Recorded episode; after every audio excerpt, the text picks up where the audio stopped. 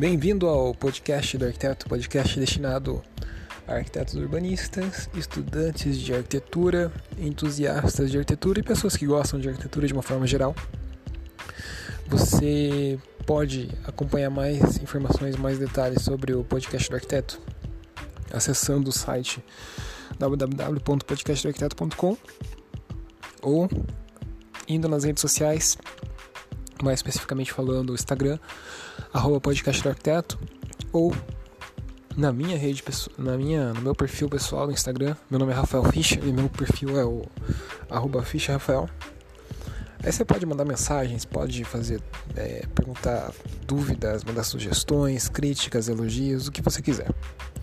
No episódio de hoje, eu queria falar sobre uma obra de arquitetura bastante interessante, bastante icônica e que você não ouve muito falar sobre ela, mas enfim, é uma obra que tem seu valor, que tem suas que pode nos dar algumas lições de arquitetura, principalmente na forma com que a gente organiza o projeto, que é a Wall House 2, ou traduzindo para português, a Casa da Parede 2, do John Hesdek, que é um arquiteto americano, apesar do sobrenome em holandês. Então, fique ligado.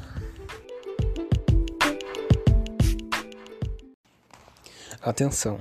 Durante esse episódio, eu falo que a casa parede do John Hesdok tem 2.500 metros quadrados. Na realidade, é 2.500 pés quadrados. Ou seja, ela é bem menor do que 2.500 metros quadrados, até porque esse número seria bem exagerado. Continuamos agora com o episódio, normalmente.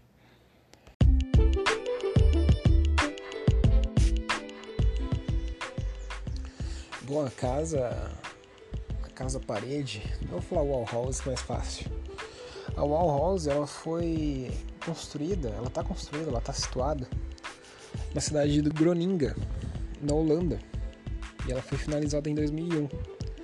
Porém, ela tem uma história interessante porque ela foi projetada 28 anos antes de 2001, ou seja, lá em 72, 73, e ela foi originalmente concebida para um terreno, para uma área localizada lá nos Estados Unidos, no estado do Connecticut.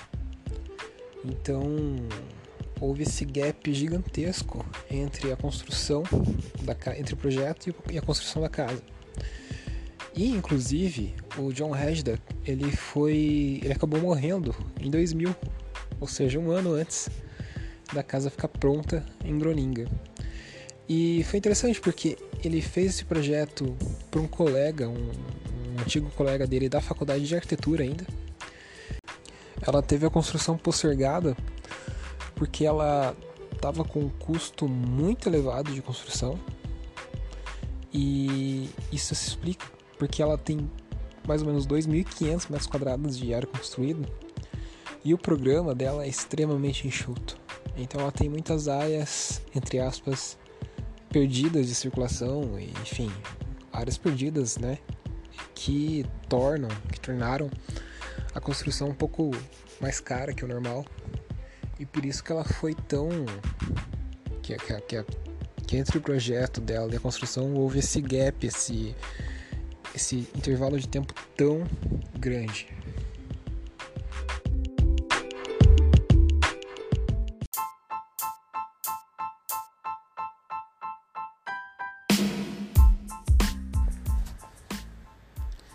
Casa, propriamente dito, ela consiste, ela é icônica porque ela consiste numa parede, né? Tanto é que é wall house, né? Casa parede. E essa parede, ela essa ideia de fazer uma parede, ela foi muito baseada no, no cubismo no surrealismo, né? na, na, arte cubista e na arte surrealista. E também o John Hedduck ele foi muito influenciado pelo Le Corbusier no uso de formas puras e tudo mais. Então a ideia foi fazer essa parede, né? essa, essa parede que seria de cinza, de concreto, grande, bem generosa. E essa parede ela serviria como se fosse uma espécie de quadro. E assim, os espaços, né, a arquitetura, os, os cômodos da arquitetura, os cômodos da casa da, da wall house ficariam dispostos nessa parede.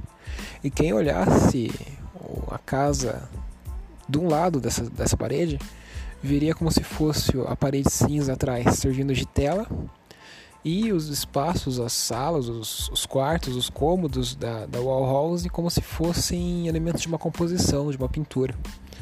Então é como se fosse uma pintura, uma, uma, uma, obra de arte 3D, né? Tem o quadro ali atrás, que é a parede cinza, e tem a obra de arte, que são os cômodos da casa, cada um pintado de uma cor, tão colados, estão suspensos, digamos assim, nessa parede cinza.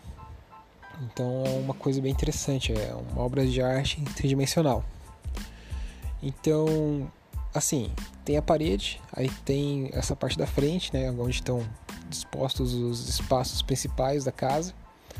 Mas também existem alguns espaços secundários, menos importantes, que estão dispostos atrás da casa. Então, na frente da casa, né, quando você olha assim e vê aquela obra de arte 3D, você está vendo os espaços mais nobres da casa mas existe toda uma questão de espaços servidores, né, espaços que dão suporte à casa, que estão atrás dessa, dessa obra.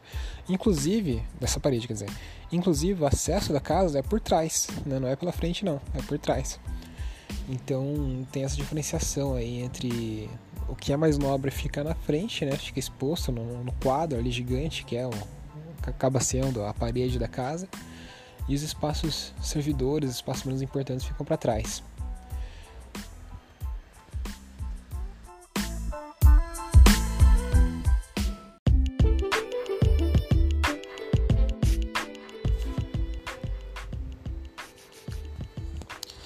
Programa da casa ele é bastante enxuto. Você tem basicamente uma sala de estudos, é, jantar, cozinha, estar, uma suíte e é isso. Né? Então imagina só, um programa extremamente enxuto, só que um, uma obra, uma construção de 2.500 metros quadrados. Então dá para entender mais ou menos por que, que foi tão postergada a construção dessa obra, né?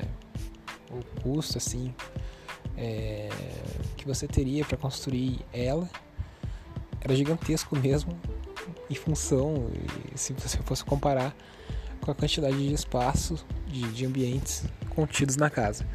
Mas de qualquer forma, como é uma obra conceitual, né, tem esse valor intangível agregado que, enfim, poderia ter compensado isso tudo. Mas de qualquer forma, ela acabou sendo construída, mesmo que 30 anos depois, mas acabou sendo construída. E a casa ela tem, na realidade, três pavimentos.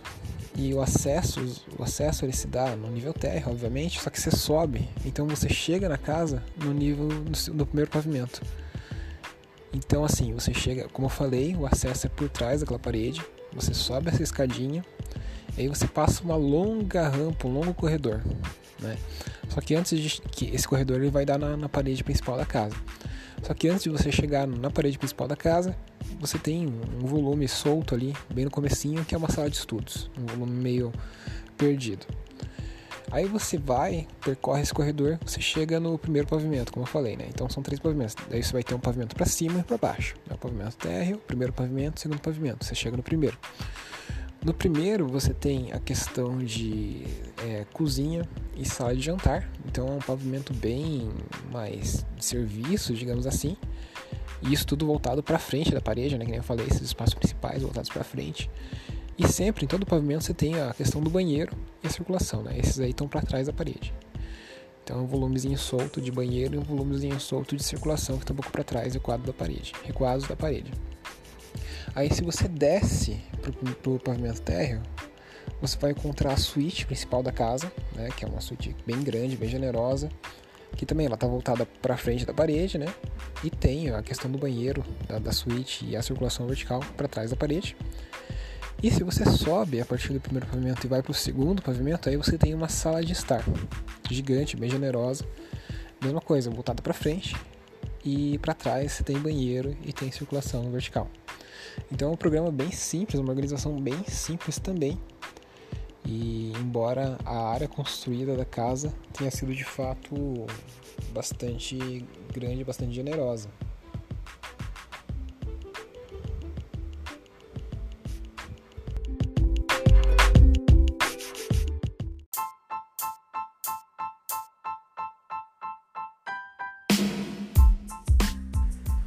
Acho que as lições, uma, uma, lição importante que a gente pode tirar dessa, desse projeto dessa Wall House é a questão de ter um elemento articulador do projeto.